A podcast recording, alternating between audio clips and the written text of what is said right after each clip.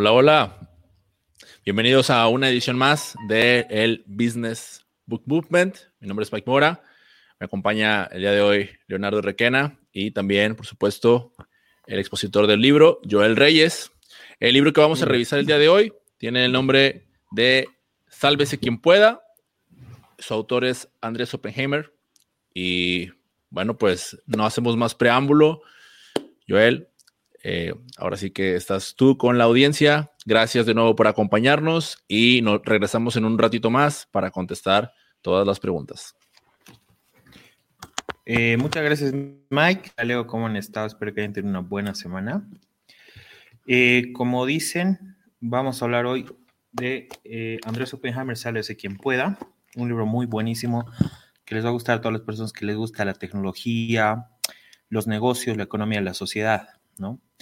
Eh, el autor, Andrés Oppenheimer, bueno, es un periodista, es un escritor, un conferencista, tiene 68 años. Y en el pasado nos ha dado libros muy buenos, eh, Cuentos chinos, Creo Morir, Basta Historias, más centradas en Latinoamérica, más centradas en la innovación y en la economía. Y esta última entrega que él hace, eh, Sálvese quien pueda, está más centrada en la tecnología. ¿De qué se trata el libro? Básicamente Oppenheimer aquí lo que hace es una serie de entrevistas a diversas instituciones, expertos, ah, hace una recopilación de casos de cómo la tecnología va a cambiar y va a moldear a la sociedad. se centra básicamente por capítulos, ando revisando cómo van a cambiar los restaurantes, los servicios de banca y finanzas, los abogados, los contadores, aseguradores, médicos, docentes, incluso los artistas, cómo van a cambiar, ¿no? Y termina dando unas pautas generales sobre cómo debemos enfocar el cambio, cómo debemos nosotros como trabajadores del conocimiento prepararnos para ese cambio que está viniendo, ¿no? Y hace una separación entre los que son optimistas y los pesimistas respecto a todo este cambio que va a haber, ¿no? Eh, voy a ir revisando los capítulos. El capítulo primero es el más nutrido de todos, porque picotea un poco de todos los otros capítulos, se llama Un Mundo de Desempleados. Acá, eh, de entrada, Oppenheimer nos da, nos da un shock así en forma de, en forma de cifras. las cifras más impactantes son que el 47% de los, de los empleos a nivel mundial van a desaparecer en los próximos 15 o 20 años. Esto por la, por la automatización. Tecnologías como la inteligencia artificial, Big Data, la automatización, la robotización, van a, van a, absorber o cambiar esto, este 47% y van a poner a 140 millones de trabajadores en las calles, sin trabajo, los van a dejar sin trabajo para el 2025, o sea, a una gestión de gobierno ya no hace cinco años, ¿no? Eh, el libro, eh, perdón, Oppenheimer, comienza entrevistando a dos expertos de la Universidad de, de Stanford, que son Carl Benedict y Michael Osborne. Ellos escriben, eh, ellos son unos eh, fanáticos de la tecnología, utilizan algoritmos para todo. Incluso uno de ellos dice que utilizó un algoritmo para planear su boda. Entonces veía quién va a estar con quién, quién conoce a quién, entonces los ordenó y eh, han usado esta misma herramienta, los algoritmos, para predecir qué trabajos van a desaparecer. Han sacado un ranking de los trabajos amenazados y va por porcentajes el 98%, o sea, son trabajos que tienen un 98% de probabilidad de ser desplazados por completo por la tecnología. Y estos son empleos administrativos, analistas bancarios, procesadores de préstamos, árbitros de fútbol, van a ser reemplazados por las inteligencias artificiales.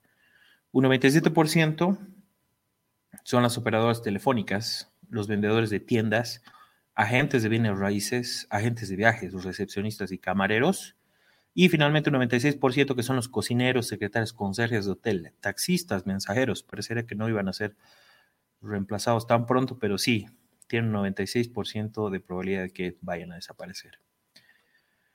Em, acá nos da una pauta muy interesante. Uno se pone a preguntar, eh, ¿cómo, ¿cómo puedo saber si mi trabajo va a desaparecer?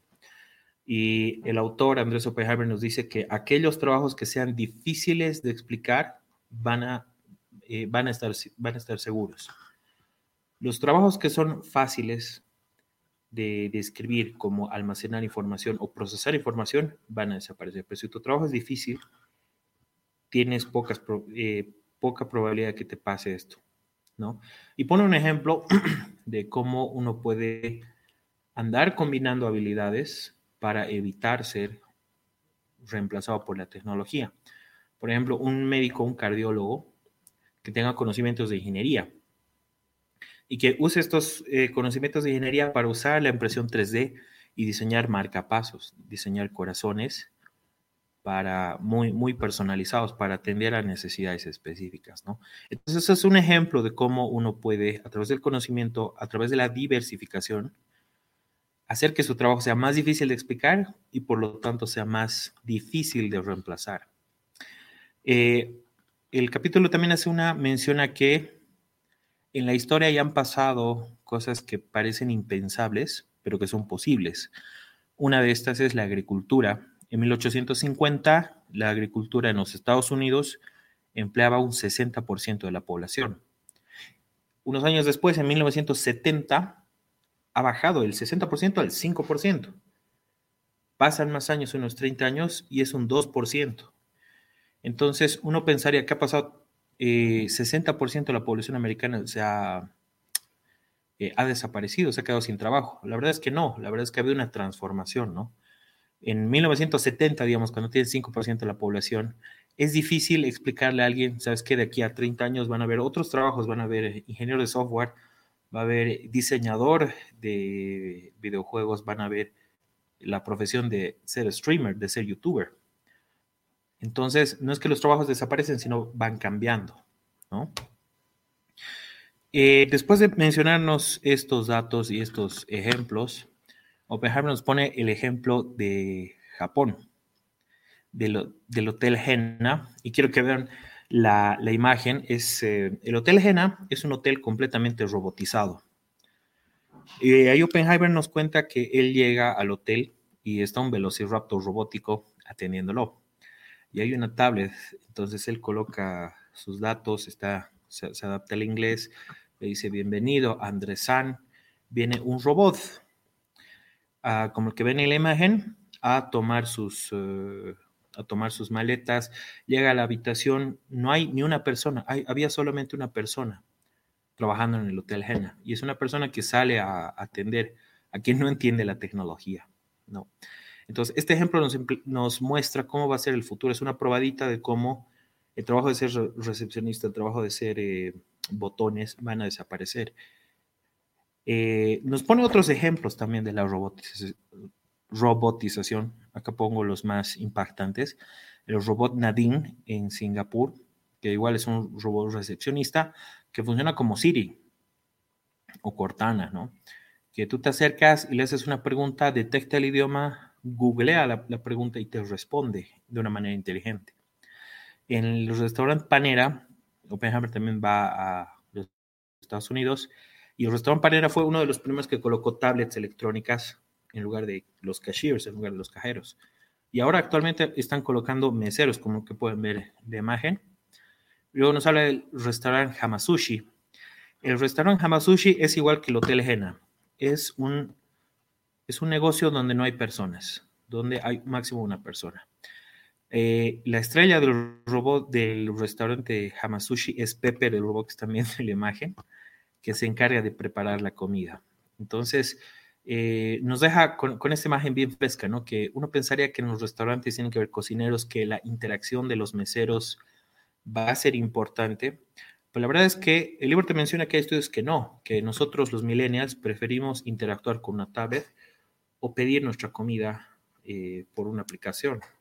Nos es más fácil, nos es más cómodo, no hay margen de error. Porque a veces pides una hamburguesa y te llega que sea un silpancho o algún otro plato. Entonces, sí hay la tecnología para, tomar estos trabajos y sí hay la predisposición de los consumidores de aceptar esta tecnología.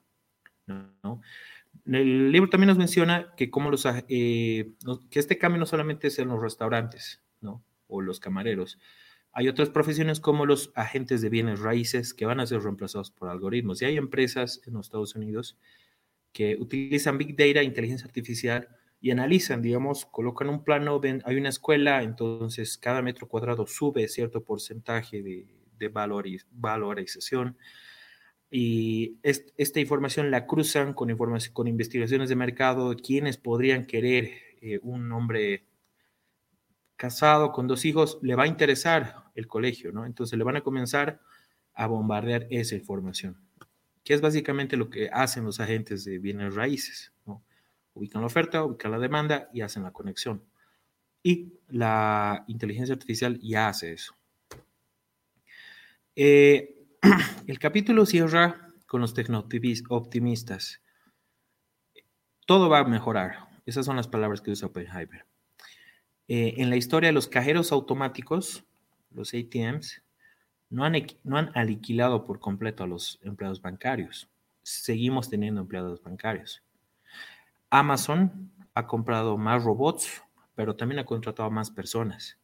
Entonces, entonces, no es que todo va a empeorar, sino las cosas van a cambiar.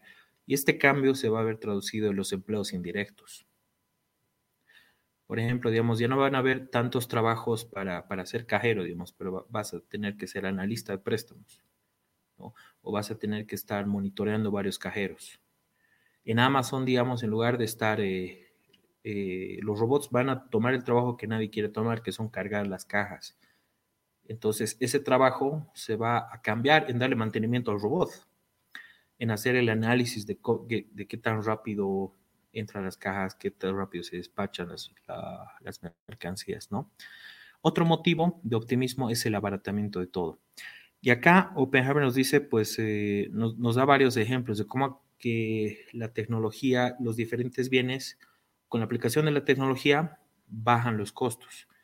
Pone el ejemplo, por ejemplo, de mm, los teléfonos celulares. Los primeros eran carísimos. Han comenzado, han comenzado a surgir más competidores y tienes una gran variedad, ¿no? Está Xiaomi, que tiene una excelente relación precio-calidad. Entonces, eh, a medida que hay más tecnología, se abaratan muchos procesos, surgen más competidores y el resultado es que todo está más barato. Eh, ahí pueden ver un robot de los que usa Amazon y una noticia, ¿no? Eh, que nos corrobora que eh, Amazon ha contratado a 100 mil más empleados durante esta pandemia. Ahora, ese, ese, es el lado positivo. ¿Cuál es el lado negativo? Que va a haber más inequidad. Y eso es muy seguro que vaya a pasar.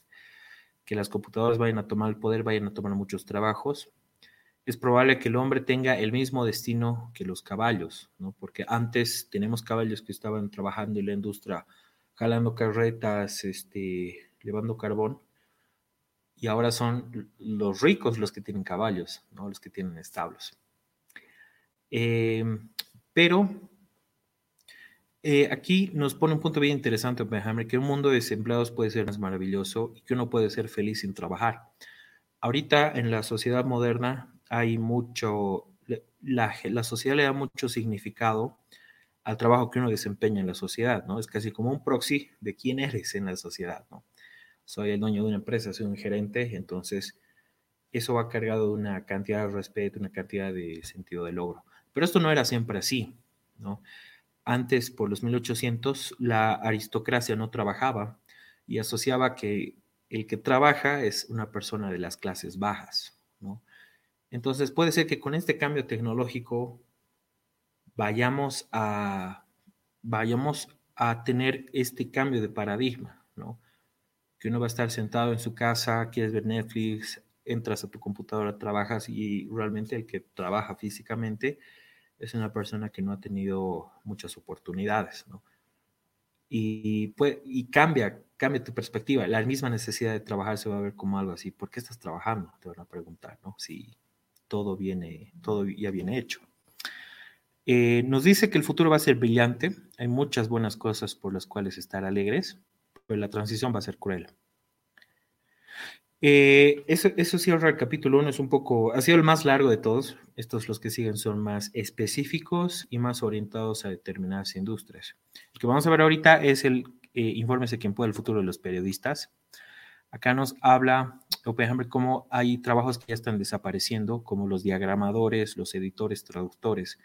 Entonces, cuando ahí nos cuenta Oppenheimer, cuando él hacía las entrevistas, tenía que mandar una transcripción para que un traductor se la tradujera en diferentes idiomas y eso lleva una semana, era muy costoso y ahora hay aplicaciones que automáticamente las hacen. Google, Google Translator. Eh, al principio tenía fallas, pero ahora es pues genial. Incluso están sacando un aparatito donde tú le hablas y lo traduce al idioma que quieres, en el que quieres expresarte, ¿no? Los, em, estas tecnologías están ayudando a muchos periodistas a que sus labores sean más rápidas. Eh, no están a salvo los analistas políticos y económicos. Eh, con esto, Oppenheimer nos cuenta el caso del Washington Post y la empresa Heliograph, que, pueden verla. La empresa Heliograph se encarga de hacer historias o artículos personalizados y los hace una inteligencia artificial. ¿no? Entonces, eso va a ser el futuro de, o el Washington Post ya está utilizando esta tecnología y cada vez van a ser más medios los que van a utilizar. Ya no va a tener 100 escritores, sino una computadora que vaya, que vaya viendo, digamos, a esta persona le, le gusta mucho Vladimir Putin. Entonces le voy a dar noticias de Vladimir Putin. Y van a ver hasta qué punto tú sabes sobre Vladimir Putin. Pues, puede ser que seas un novato o que sea alguien que realmente consume muchas noticias, que le encanta la política, y ya no te va a dar cosas para Mateo, sino te van a dar em, informes más precisos, notas mucho más, más eh, para conocedores, ¿no? Y, la implementación de esta tecnología tiene un peligro, que es el microdireccionamiento de las noticias. Por ejemplo, em, en este mundo hay personas que son eh, extremistas en algunas ideologías. Y, por ejemplo, puede ser que alguien que no le gusten los inmigrantes, Heliograph le comience a bombardear con noticias de inmigrantes, que un inmigrante cometió tal crimen, que aumenta la tasa de inmigrantes, que en otros países han habido crímenes por inmigrantes, y puede ser que lleven a estos segmentos de personas a que se radicalicen o que tengan una, una, una opinión más, mucho más extremista, ¿no? Entonces, si te muestro solo lo que quieres ver, te voy a hacer creer que la realidad es esa tu realidad. Ese es un problema que están viendo con, con esto de la implementación de artículos personalizados. Luego nos habla de la prensa del futuro. ¿Cómo va a ser la prensa del futuro? Va a haber el fin de la televisión. Cada vez estamos más pegados al celular, a la tablet, a Netflix, eh, que viendo la televisión. Porque si tengo todo el mundo, la cola larga de películas de Netflix, de HBO de Disney Plus, ¿para qué voy a ver los canales locales? ¿no? Van a ver cada vez menos camarógrafos, sonistas y teleprompters. Eh, ahí, nos comentaba la anécdota de Oppenheimer que antes llegaba y había un camarógrafo acá, el, el, microfonista, el sonidista, el de la luz.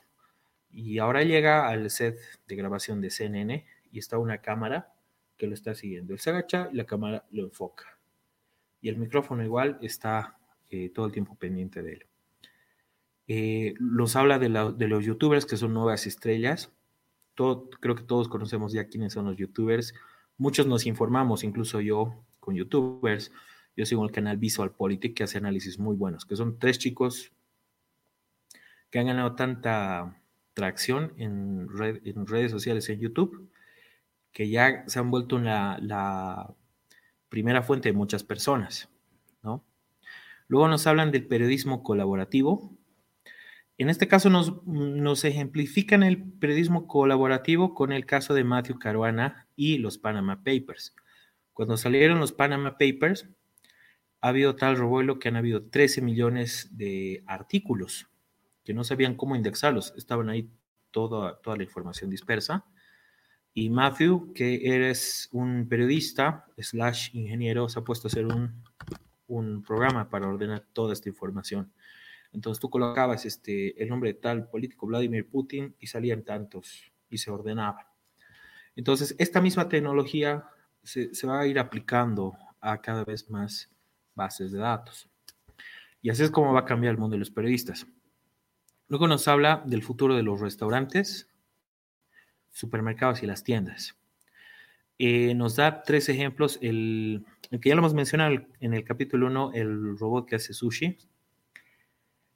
Eh, luego nos habla de cómo van a ser la experiencia de compras con la realidad virtual. Ahí como pueden ver en la imagen, en lugar de tener una persona que vaya corriendo y te traiga una chaqueta, un, pantalón, un vestido para que te lo pruebes, te vas a poder acercar una tablet, una, una pantalla grande que, con una cámara te va a ver y te vas a poder probar ropa, ¿no?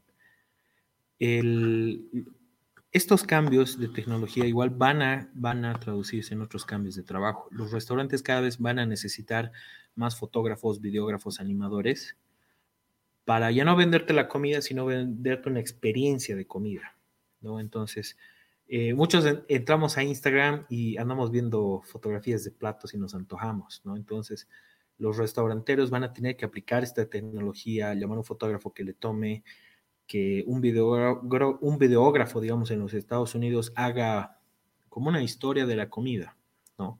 Hay algunos canales de YouTube que a medida que cocinan, te van charlando, porque la comida también es una expresión de cultura y arte.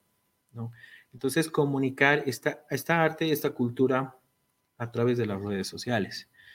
No solamente se va a quedar ahí, el restaurante va a tener que implementar un analista de datos, un científico de datos, porque cada vez que entra un cliente, yo tengo que saber quién es su cliente. Si está entrando para celebrar su cumpleaños, es una cena de negocios, qué carnes les gustan, qué haya probado, qué no ha probado, si es más eh, de los gustos picosos o, o, de lo dulce, digamos.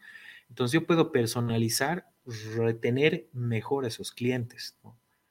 Entonces, esta es una de las formas en las que van a cambiar los trabajos en los restaurantes. No es que van a haber menos trabajos, sino se van a trasladar. En lugar de yo estar picando cebolla y llorando, quizás voy a tener que ganar la vida tomando fotografías, adonas, digamos, ¿no? Eh, nos habla también de Amazon y las tiendas, cómo van a cambiar las tiendas. Amazon está implementando muchas tiendas completamente automatizados donde no hay, donde solamente hay una persona, ¿no? Entonces tú agarras un, de la leche un estante y lo colocas en tu carrito como el que ven en la imagen y automáticamente ya va sumando. Si lo devuelves, igual te lo resta de la de tu compra. Y al pasar hay un arco, tú pasas y automáticamente de tu cuenta con Alipay ya se debita esta, esta, este crédito de tu comida, de tu, de tu, eh, de tu cuenta, ¿no? Eh, luego hablamos de los banqueros. Eh, acá menciona cómo va a cambiar la, industria de las finanzas. Las sucursales bancarias y los empleos van a reducir en un 50% y no va a haber dinero en efectivo. Y ya estamos viendo, ¿no? ir al banco es una experiencia tediosa.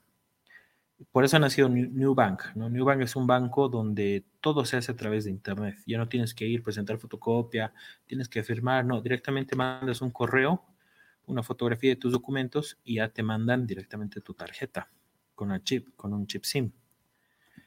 Eh, los bancos cada vez están teniendo menos sucursales porque las sucursales son costosas. Entonces, si yo soy capaz como banco de atender a un cliente en su celular, en su tablet, eh, o en su computadora, me ahorro un montón de dinero en alquiler, salario, seguridad, seguros en estas sucursales bancarias. Entonces, eso es, eso lo, que, eso es lo que lleva a los bancos a cada vez que haya menos sucursales. Eh, va a haber el fin del dinero en efectivo, porque mantener dinero en efectivo para un gobierno es costoso. Tienes que mandar eh, cada vez a imprimir, tienes que mm, mantener ciertas instituciones para que mantengan pero si tienes una, si todos están haciendo pagos con celular, con tarjeta, cada vez el dinero hay menos y menos y menos. Incluso eh, Oppenheimer nos cuenta que en Dinamarca los asaltantes de los bancos se van de las manos vacías y la policía, digamos, casi el, los, los atracos bancarios ya no, ya, ya no son una prioridad, ¿no? Y los bancos, por ende, también necesitan menos seguridad. Eh, nos habla de los bancos virtuales, como les he mencionado, del caso de New Bank. Eh, y nos menciona acá el caso del Banco Cristal, ¿no? Eh, nos pinta una imagen muy bonita, Oppenheimer, de cómo van a ser los bancos. Van a ser un salón donde hayan sillones, un café. Y justamente el Banco Cristal es esto, es un banco diseñado por mujeres, específicamente para mujeres. Entonces tú vas al banco New Bank y ves ahí que hay un lugar donde pueden jugar tus niños, donde te puedes sentar, tomarte un café y viene ya no una, alguien que te atiende, viene una asesora financiera y te ofrece productos financieros eh, muy personalizados, ¿no? Entonces ya no hay ese, ya no está esa imagen del banco, ¿no? Porque yo cuando cierro mis ojos y me imagino un banco, me imagino un edificio gris, unas filas, unas colas, un tedio, estar viendo el mismo video una y otra vez de cómo identificar un billete falso, ¿no? Ese es el mundo del pasado. Estos bancos, como el que ven en la imagen, ese es el mundo del futuro. Eh, el capítulo cierra con cómo va a cambiar el mundo del financiamiento y nos hace mención a los casos como Kickstarter. Kickstarter es una empresa que hace crowdfunding. Crowdfunding es una forma de financiamiento alternativo. En la imagen que, están viendo es una persona que está queriendo hacer un juego, pero no tiene los fondos para hacer el juego. Entonces, ¿qué es lo que hace? Entra a la plataforma y dice, quiero hacer este juego, esta es mi idea, coloca el video mostrando su idea y la gente va invirtiendo, patrocinando o precomprando o preordenando este juego. Entonces, yo antes, ¿cómo me financiaba? Tenía que ir a un banco, presentar mi historial crediticio, que me evalúen, que garantías, y, al final era probable que me digan que no. Era porque yo representaba un riesgo. Pero ahora con estas formas de financiamiento, el riesgo se divide. Ya no hay un banco que pierde 80 mil dólares, sino hay 80 mil personas que pierden un dólar. Entonces, esta forma de hacer negocios, si le sumamos la tecnología blockchain, es probable que el banco como lo conocemos ahora tenga los días contados. Eh, ahora vamos a hablar de los abogados, contadores y aseguradores, el defiéndase quien pueda. Em, eh, en este caso nos, muestra tres empresas que son LegalZoom, Rocket Layer y Low Depot. Los abogados mayormente hacen trabajos repetitivos, la redacción de un contrato, eh, revisión de un contrato. Entonces, estas plataformas, ¿qué es lo que hacen? Utilizan inteligencia artificial para realizar estas tareas repetitivas. Entonces, yo entro, pregunto, me preguntan cuál es mi nombre, qué es lo que quiero hacer, quiero hacer un contrato de arrendamiento, quién es la persona, cuáles son tus términos, y, y yo ando respondiendo unas preguntas y mi contrato ya se va redactando. Y al final me, me aparece el contrato listo para imprimir, muy bien sustentado legalmente a un coste de 20 dólares. Y antes, un abogado me costaba 300 dólares en los Estados Unidos por hora, un junior. Un senior puede llegar hasta 1000 dólares la hora, ¿no? Entonces, eh, este tipo de herramientas nos pinta una sociedad post-profesional, eh, donde ya, donde estas tareas repetitivas las van a hacer las plataformas y los abogados van a tener más tiempo de interactuar con sus clientes, ¿no? De ofrecerles más servicios. Lo mismo pasa con los agentes de seguros, que están siendo reemplazados por algoritmos. Y nos pone el caso de Modria. Modria es una, eh, es una plataforma que si tú estás comprando en eBay, pides que sea un PlayStation y te llega un PlayStation roto, tú haces una, una queja. Modria lo que hace es analiza qué tan buen vendedor es la persona que te ha vendido, qué tan buen comprador eres tú, eh, y en menos de cinco minutos emite un juicio. Si se te tiene que compensar el dinero o si es que no, no corresponde tu queja, ¿no? Entonces, esta, esta tarea que antes le tomaba más o menos unos dos, tres días a una persona que esté revisando, que tenga intuición, que analice los datos, ahora lo hace Modra en menos de cinco minutos. Eh, entonces, ¿por qué no podrían hacer eso también los, los eh, e, esta empresa, por qué no podría dar el mismo servicio a empresas de seguros, ¿no? Para evaluar un choque que analice los videos, porque Google ya te ya analiza e interpreta los videos, puedes, puede analizar estadísticas y emitir un juicio. Entonces los agentes de seguro eh, están, están en el riesgo de que se queden sin trabajo. Eh, luego nos menciona, que esta es mi parte favorita, los jueces robots en Jerusalén, ¿no? Han hecho un estudio, uno pensaría que el juez emite un juicio imparcial, pero la verdad es que no. En ese estudio en Jerusalén ven que los jueces emiten dictámenes más severos si, mm, si no han desayunado, si están cerca al mediodía y no han comido, ¿no? Y emiten dictámenes más eh, bonachones, más bondadosos después de que han comido, ¿no? Y eh, cuando están frescos así de mente, ¿no? Entonces, es un, es un, juicio, es, no, es una poca cosa, ¿no? Tú preferirías que lo haga un robot que es imparcial, que no se cansa, que no es racista, que no tiene ideología política, que no tiene, que no tiene este tipo de sesgos, ¿no? Entonces es probable que los jueces también sean reemplazados. El capítulo cierra con cómo van a tener que ser los equipos profesionales, la, la sociedad postprofesional, y van a tener que ser grupos diversos. Por y pone el ejemplo, digamos, si alguien fallece y antes solo necesitabas un abogado para que redacte el testamento, pero ahora, como tienes tecnologías que están haciendo diferentes cosas, los profesionales van a tener que reinventarse. Entonces, en lugar de ser solamente un abogado, vas a tener que hacer tu firma de un abogado, un psicólogo, un contador, un analista financiero y un médico. Entonces, que todos estos trabajen para atender tu caso, ¿no?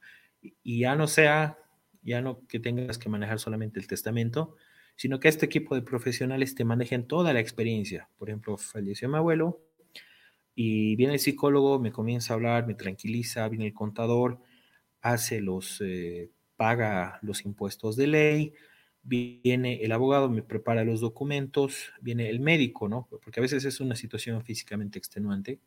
Y, me, y todo este equipo de profesionales me ayuda a llevar toda esta experiencia que es muy, que puede ser muy traumante, a que no lo sea tanto, ¿no? Y así generan valor. El futuro de los médicos. Va a haber un cambio entre la medicina episódica, que es la medicina reactiva, ¿no? Cuando ya te da el ataque cardíaco, eso se va a tener que, eso va con la tecnología, va a cambiar a ser una medicina más proactiva, una medicina constante, ¿no? Que yo, eh, que el médico no me recete medicamentos, sino que me recete una aplicación, que me, que me recete un Fitbit o, una pulsera, un smartwatch, que ande viendo todo el tiempo mi, mi presión, que vea, que, que pegue un, que pegue una llamada y vea mi refrigerador que está comiendo, ¿no? Y que vea mi historial de, comidas, ¿no? Del pedidos ya. Entonces el médico va a poder predecir que, me va a dar un infarto unos seis meses antes de que suceda el hecho. Y me va a poder sugerir cambios en la dieta, medicinas. Aparte que esto es muy eficiente, es mucho más barato, ¿no? Porque las unidades de respuesta rápida son carísimas. Y al menos en los Estados Unidos es, eh, es un dineral.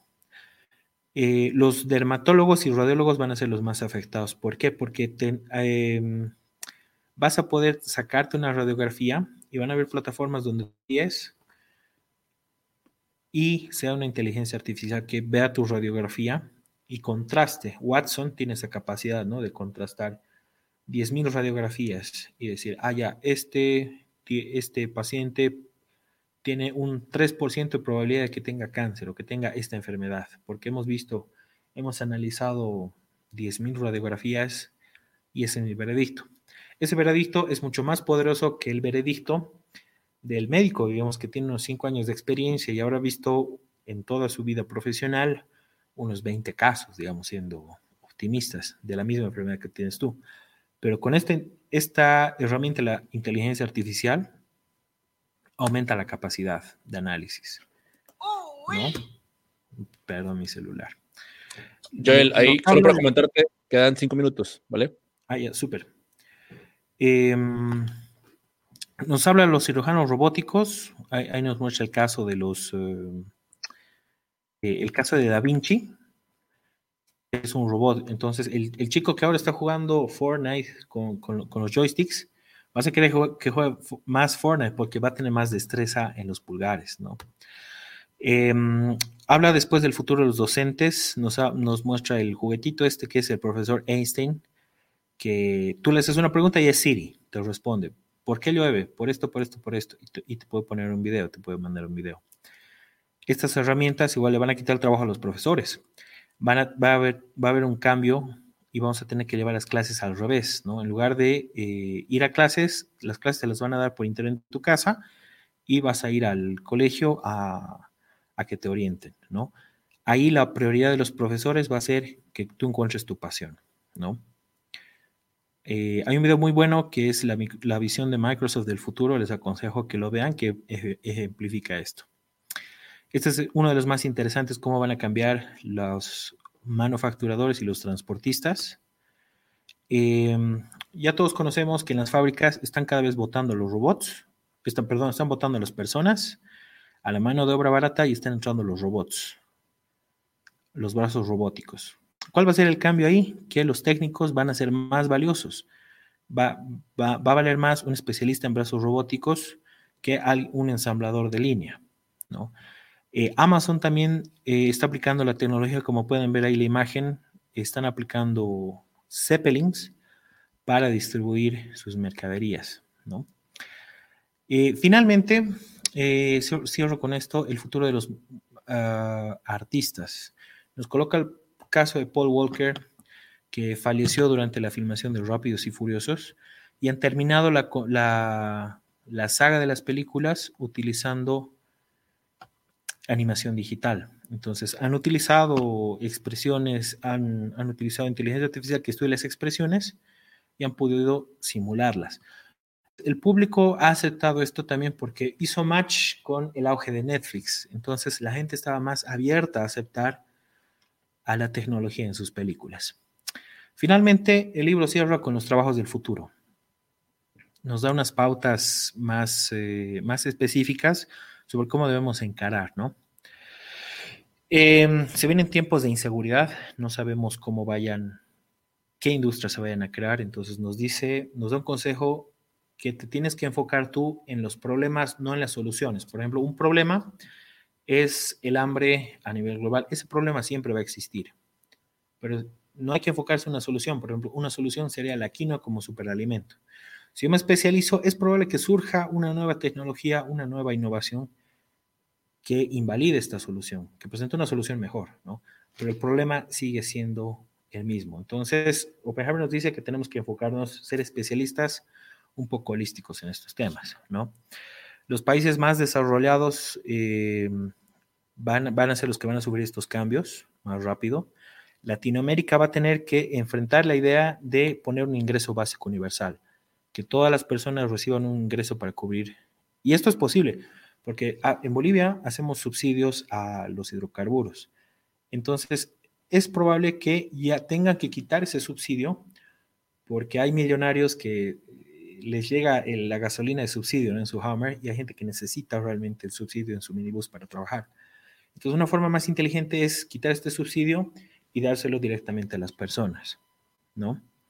Los trabajos del futuro van a ser más independientes. O sea, el, que yo esté trabajando en una empresa 20 años, ya no va a haber tanto ese escenario. Voy a tener que ser yo el que cada vez me la ande buscando, innovando, capacitándome y adaptándome a las necesidades del trabajo del futuro. Pero lo que es innegable es que estamos cada vez más, más, más sanos, más ricos y en mejor situación.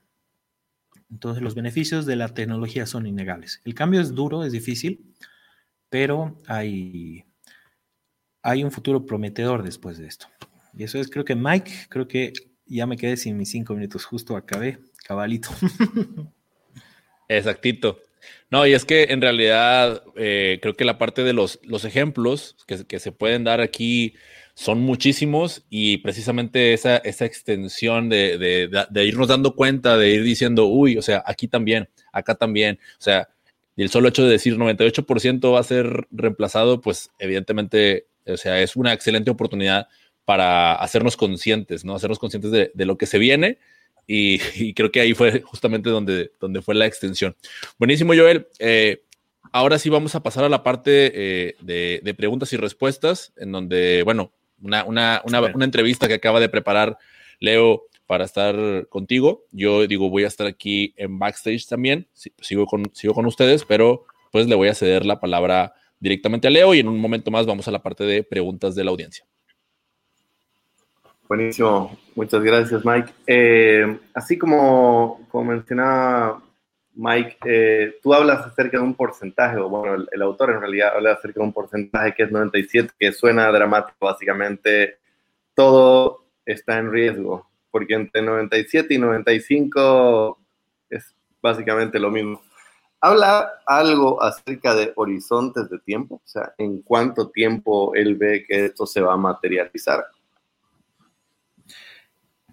El, eh, el horizonte temporal que nos coloca son 10 a 15 años para algunos trabajos, ¿no?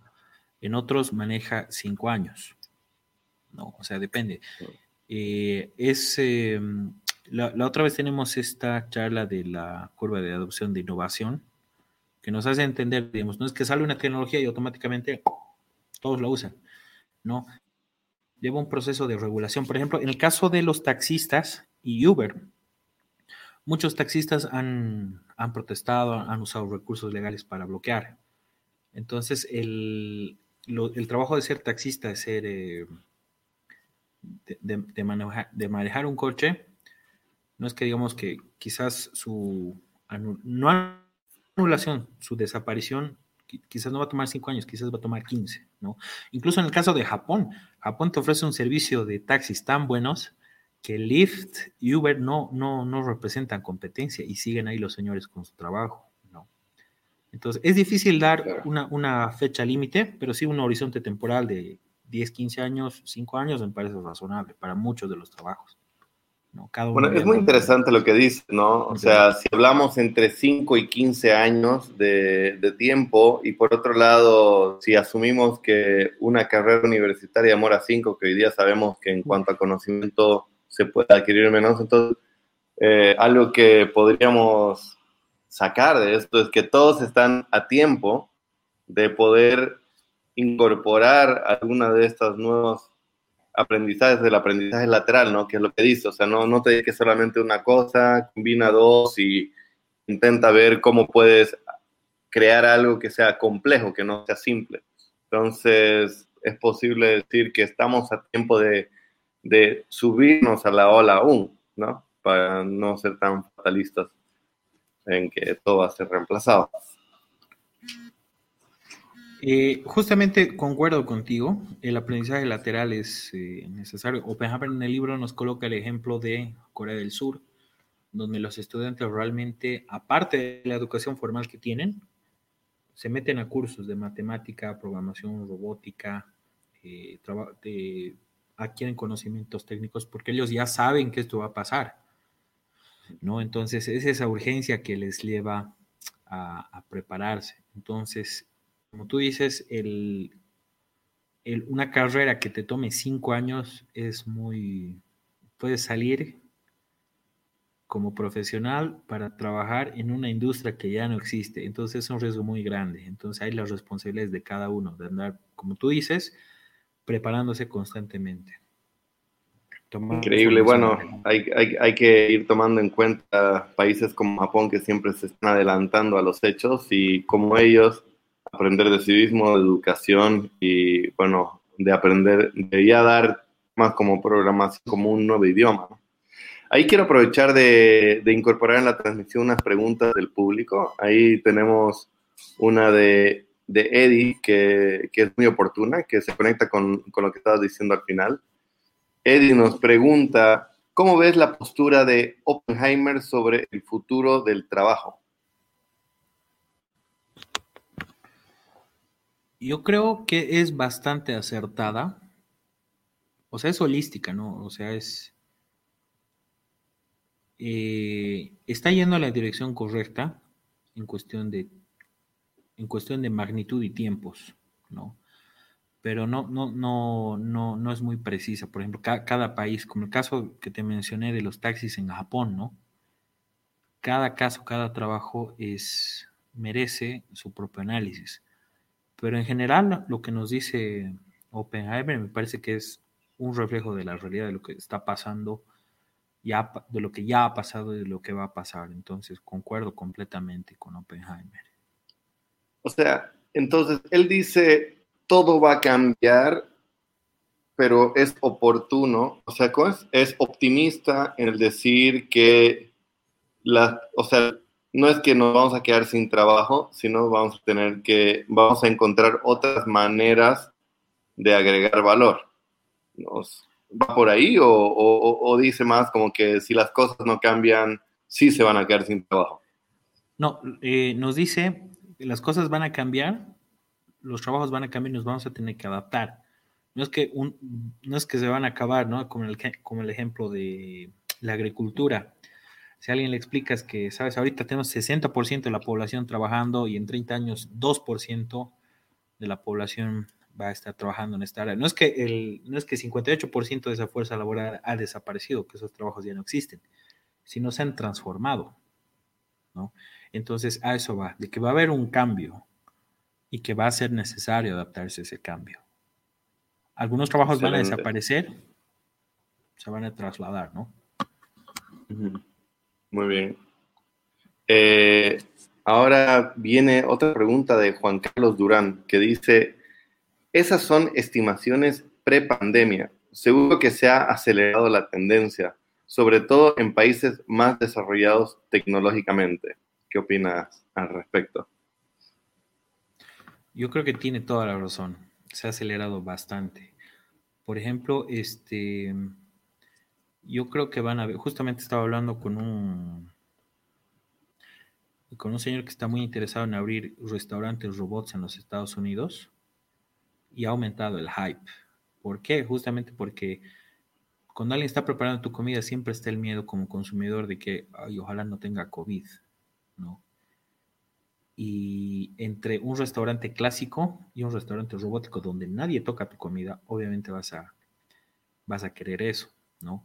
Hay, se han abierto ventanas de oportunidad donde emprendedores, empresas, organizaciones se están adaptando y esta adaptación es, es un acelerador, ¿no? Para que haya más robotización, para que haya el mismo comercio electrónico, ¿no? Eh, acá en Bolivia hubiera sido genial que no manejáramos tanto efectivo, que sean los trámites, que sean los pagos online, ¿no? Ha tenido que pasar una pandemia para que recién en los juzgados puedas tener tu, ¿cómo te llama? Tu, tu sitio, tu court, eh, por Zoom. ha tenido que haber una pandemia para que recién tengamos una legislación laboral a distancia, ¿no? Para que haya remote working. Entonces, sí, concuerdo que la pandemia ha acelerado bastante. Es, ha, ha creado como, nos ha obligado a encontrar ese, ese punto, ¿no? O sea, nos ha obligado a adoptar cosas, nos ha obligado a considerar cosas. es como que ha sido eh, adopción tecnológica en estrógenos. Sí, sí. Bastante ha sido. Es un fuerte catalizador. Es como cuando se te quema tu casa y recién dices, oh, Necesito un seguro contra incendios y un sistema de incendios. Pero ya está. a ver, voy, a aprovechar de, ir eh, pasando otras preguntas, que tenemos varias. Eh, ahí Antonio Riveros nos pregunta, en cada revolución industrial los trabajadores aumentaron y cambiaron. Los que se resisten son los que más sufren. Las industrias y trabajadores que se adaptan rápidamente son las que luego lideran. En realidad no era una pregunta, era un comentario ahí. ¿Qué, opinas al respecto? No, la verdad es que es cierto, ¿no? Es como, como trabajador, tienes esas etapas, ¿no? Eh, ira, negación, eh, negociación, ¿no? Entonces yo creo que entre más lo alargues, eh, más daño te estás haciendo a ti mismo, ¿no? Porque vas a tener, digamos, si yo soy un, qué sé yo, este, yo soy un ensamblador, ¿no? Voy a tener que estar aprendiendo Python, voy a tener que estar aprendiendo a programar. Pero si me, me atrinchara en mi posición y digo, no, no quiero, no va a pasar, ah, eso en Bolivia no va a pasar, eh, y, ando en ese estado de negación, la realidad me va a pegar y me va a pegar muy duro, ¿no? Porque no es que, no es que el gobierno es el orden natural de las cosas, sale algo mejor y, y lo implementan. Si una empresa se puede ahorrar tu trabajo con un robot, lo va a hacer. En el sentido de las organizaciones, eh, mientras puedan aumentar el valor que le dan a sus clientes y reducir sus costos, van a, van a, van a tomar toda la tecnología que salga. Es muy competitivo el mundo de las empresas. Entonces yo creo que ese comentario es muy acertado. Bien, a ver, aquí también eh, Cecilia Uriona nos pregunta, hablaste de que los cinco años son mucho tiempo para aprender algo. ¿Cómo consideras que debería ser la política educativa del futuro? A ver, yo creo que em, yo soy muy creyente de la educación eh, en su capacidad transformativa, ¿no? Realmente puede, puede transformar a las personas y puede transformar a las sociedades. Entonces, como política educativa tiene que tener prioridad, como lo hacen los países del primer mundo, ¿no? como lo hace Corea del Sur, donde no, donde un estudiante no es que vas una tarde y ya, sino es como si estuvieras trabajando, estás estudiando ocho horas, estás viendo, eh, estás teniendo apoyo del Estado, estás teniendo apoyo de tus papás, de la sociedad, ¿no? Entonces, el rol que tendría que tener la educación es prioritario, porque al menos Latinoamérica em, tenemos ese desafío. Estamos, Bolivia, no estamos en las pruebas PISA, no, tenemos mucho por hacer tenemos que darle una importancia grande. yo, yo cierro mis ojos y me imagino que en el futuro me gustaría que los estudiantes salgan de su casa a las 8, que pasen hasta, hasta mediodía, que almuercen ahí, que salgan, que aprendan programación, que aprendan inglés, francés, alemán, que aprendan robotización, que tengan talleres técnicos donde hagan, no solamente vean ¿no? en una pantalla, que, que desarrollen, que, que sientan que haya esa colaboración entre academia y empresas, que hagan sus prácticas en Halasoft, que vayan a fábricas del alto y digan, oye, mi tesis va a ser fabricar o reparar este, este brazo robótico, ¿no? Y yo creo que también las carreras tienen que ser más cortas. Tienen que, una carrera universitaria tiene que durar dos, tres años. Yo creo que sí.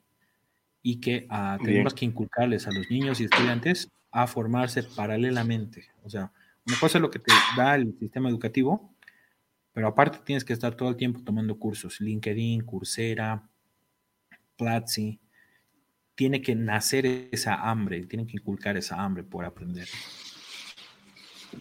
¿Y cuán lejos? O sea, creo que un poco la pregunta también gira en algunos elementos que mencionaste, ¿no? Dijiste que los profesores ya no te van a dar contenido, entonces ya no vas a ir a adquirir contenido al colegio, sino vas a ir a que te faciliten eh, las cosas o hacer tareas o encontrar tu pasión. Entonces, en cuanto, ¿qué significa eso como política o cómo, cómo lo ves tú? ¿Cómo, ¿Cuán lejos nos ves a nosotros? Porque hoy día en Latinoamérica gran parte del contenido lo están digiriendo los alumnos en sus casas. O sea, efectivamente algo de eso está pasando. Entonces, ¿cuál sería el próximo paso?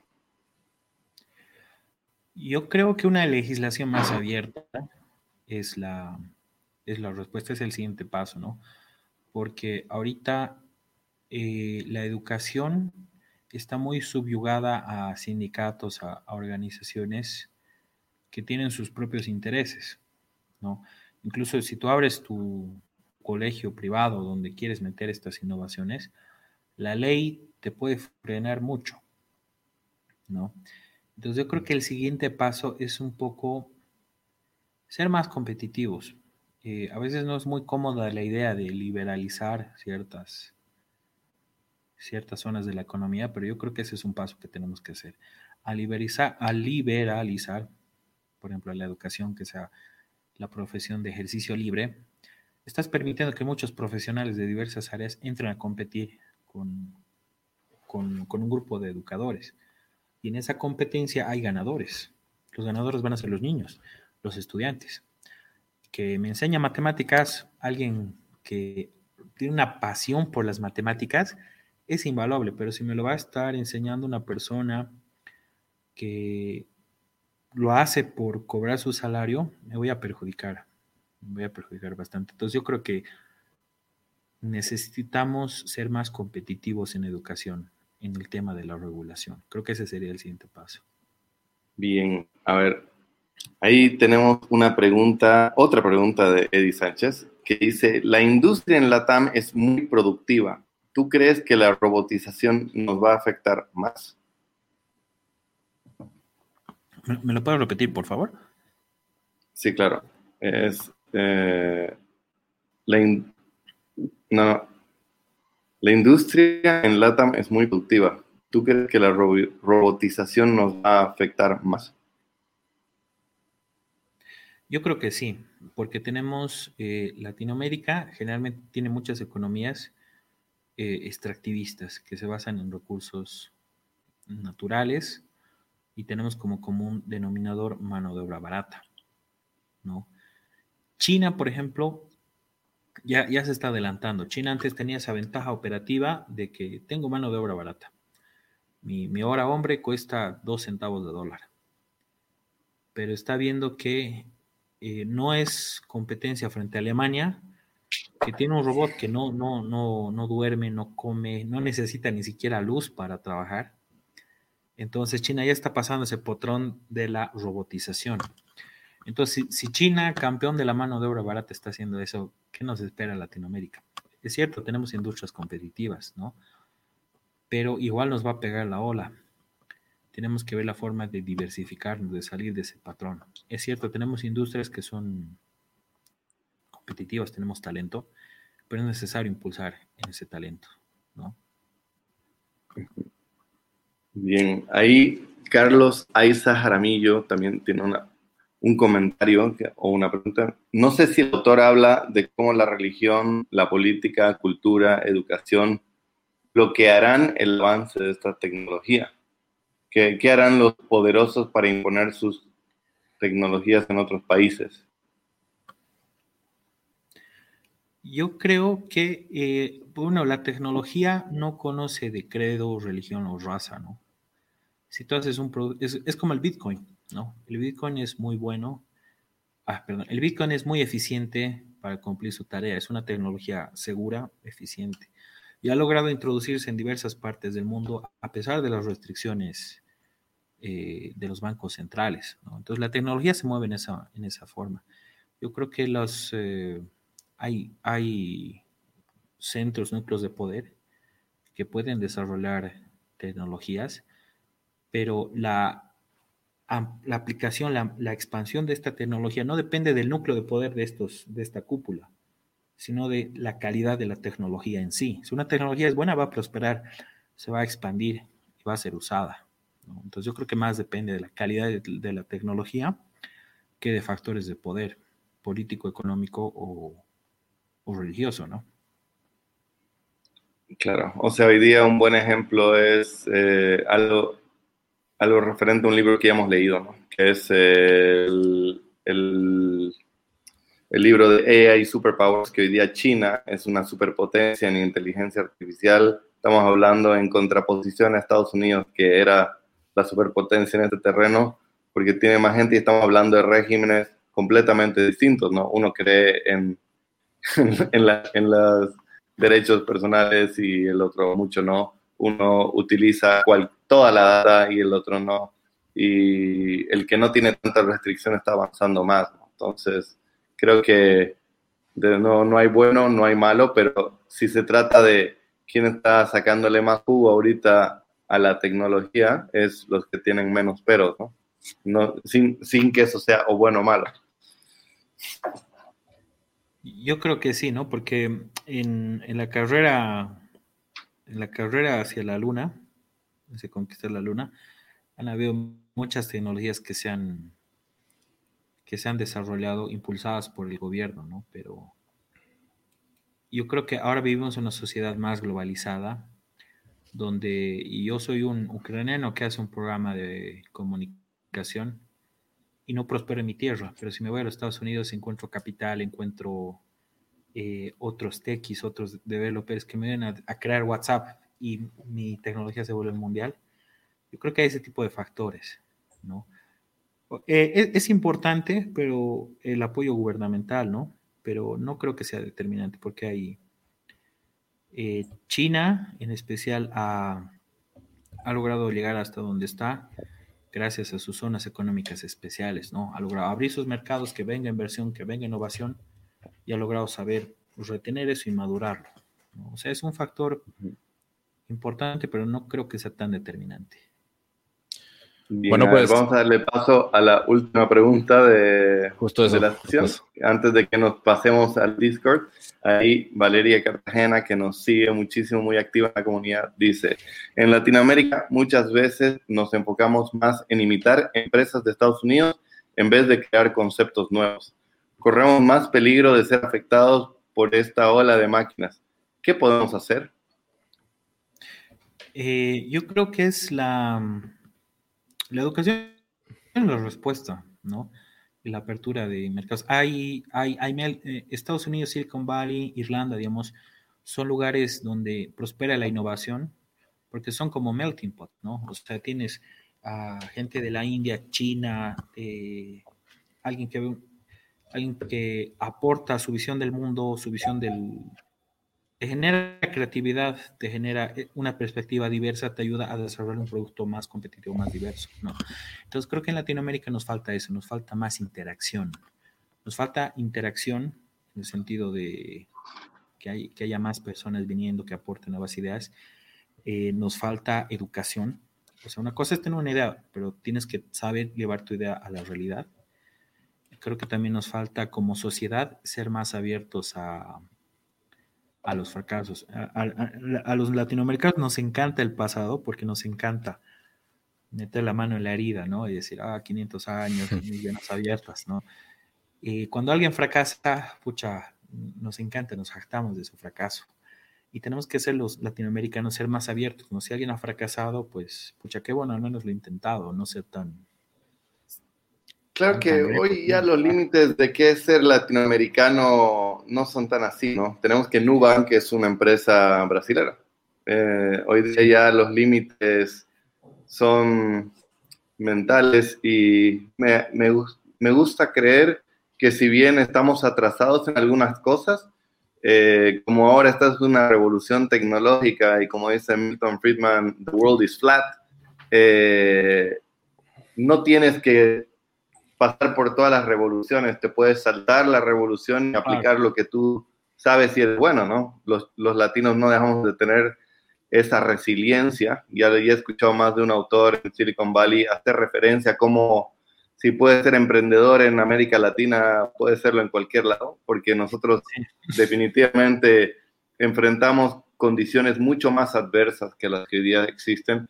Entonces creo que si bien hay cosas que, que no hacemos, si, si cambiamos la forma y no lo pensamos de manera lineal, creo que estamos ahorita en un momento donde podemos ir directo a la implementación de algunas cosas, entendiendo que falta un poquito más de inversión, ¿no? Ese es nuestro gran limitante, ese sería un poco mi manera de enfrentarlo.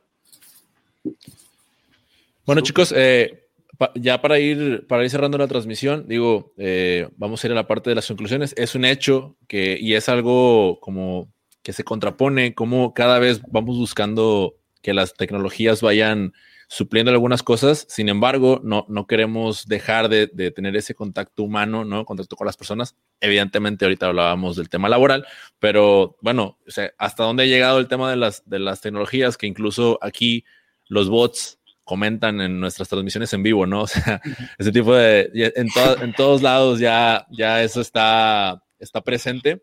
Y, bueno, eh, Joel, no sé si nos pudieras apoyar eh, agradeciendo a, la audiencia que estuvo obviamente aquí al pendiente y haciendo preguntas y sobre todo haciendo el cierre, las conclusiones eh, por parte de ambos, por parte de Joel y por parte de Leo, por favor.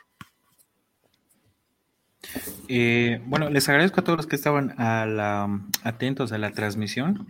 Esta comunidad Book Movement comunica mucho valor uno en una hora de que le, pongas atención a los expositores, puedes aprender bastante, te puedes, eh, puedes cambiar la forma en la que ves el mundo, ¿no?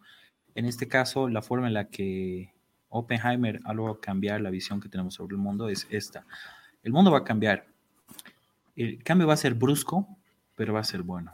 Vamos a ver un mundo eh, quizás donde no va a ser necesario ni trabajar, ¿no? Donde yo al navegar por internet voy a estar generando eh, información, información que me van a comprar.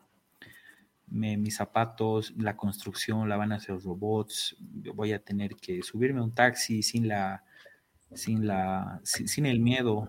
Incluso voy a tener que, voy a, voy a pagar un fee, digamos, unos 50 pesos mes, y va a llegar un carro al que le voy a decir, llévame a este lado, llévame a este otro lado, como si fuera mi carro, como si yo tuviera chofer, ¿no? Entonces, yo creo que el mundo va a cambiar para bien pero es necesario prepararse para este cambio, es necesario educarse, es necesario formarse técnicamente, aprender programación, aprender Big Data, estar continuamente aprendiendo. Esos beneficios van a venir por ese costo de que voy a estar yo todo el tiempo eh, dándome valor como trabajador del conocimiento, como ser humano, a través de la educación, ¿no? No sé, Leo, si quieres hacer alguna acotación más. Súper. Eh, rescato eso, el cambio va a venir, no sabemos si en cinco años, en 15, a, este, a este nivel de, cambio. Eh, me llevo la sugerencia, o sea, no pensar en una carrera, sino pensar en aprendizaje lateral y que hoy día te vayas preguntando, ya que escuchaste esta transmisión, vas a aprender a programar, vas a aprender el Big Data, cosa vas a aprender para aumentar lo que tú hoy día puedes hacer y adelantarte a lo que va a pasar de cualquier manera. Y me llevo eh, un concepto más que lo mencionaste muchas veces, es crear experiencias. O sea, en lo que sea que tú estás haciendo, eh, Andrés habla de una experiencia. Entonces, una experiencia no es una tarea, es un conjunto de cosas que transmiten algo, que se conectan con alguien. Entonces, en lo que sea que estés haciendo, piensa en la experiencia que estás transmitiendo y si lo logras hacer bien, ahí como dice el buen Gary Vee, muy posiblemente vas a asegurarte de atender a, tu tribu, ¿no? Entonces, me llevo eso, que va a haber cambio, pero que cosas que hoy día y sobre todo los que siguen aquí pendientes de la transmisión pueden y deben hacer para adelantarse a lo que se viene. Perfecto. Bueno, pues eh, nuevamente, muchas gracias por estar aquí con nosotros en esta transmisión. Queremos invitarlos a, dar una continuidad a la conversación. En un momento más vamos a tener ahí el gusto de, que nos acompañe Joel eh, a, través de la plataforma de Discord, en este, en este café buquero que siempre tenemos, en donde conversamos y bueno, pues no nos limitamos solamente a las preguntas. Sabemos que Discord es la red social en donde a través de un canal de audio podemos tener una, una llamada o bien una videollamada y los esperamos a todos por allá. Muchas gracias, Joel. Muchas gracias, Leo. Nos, esperamos el próximo jueves con la siguiente revisión y hasta la próxima.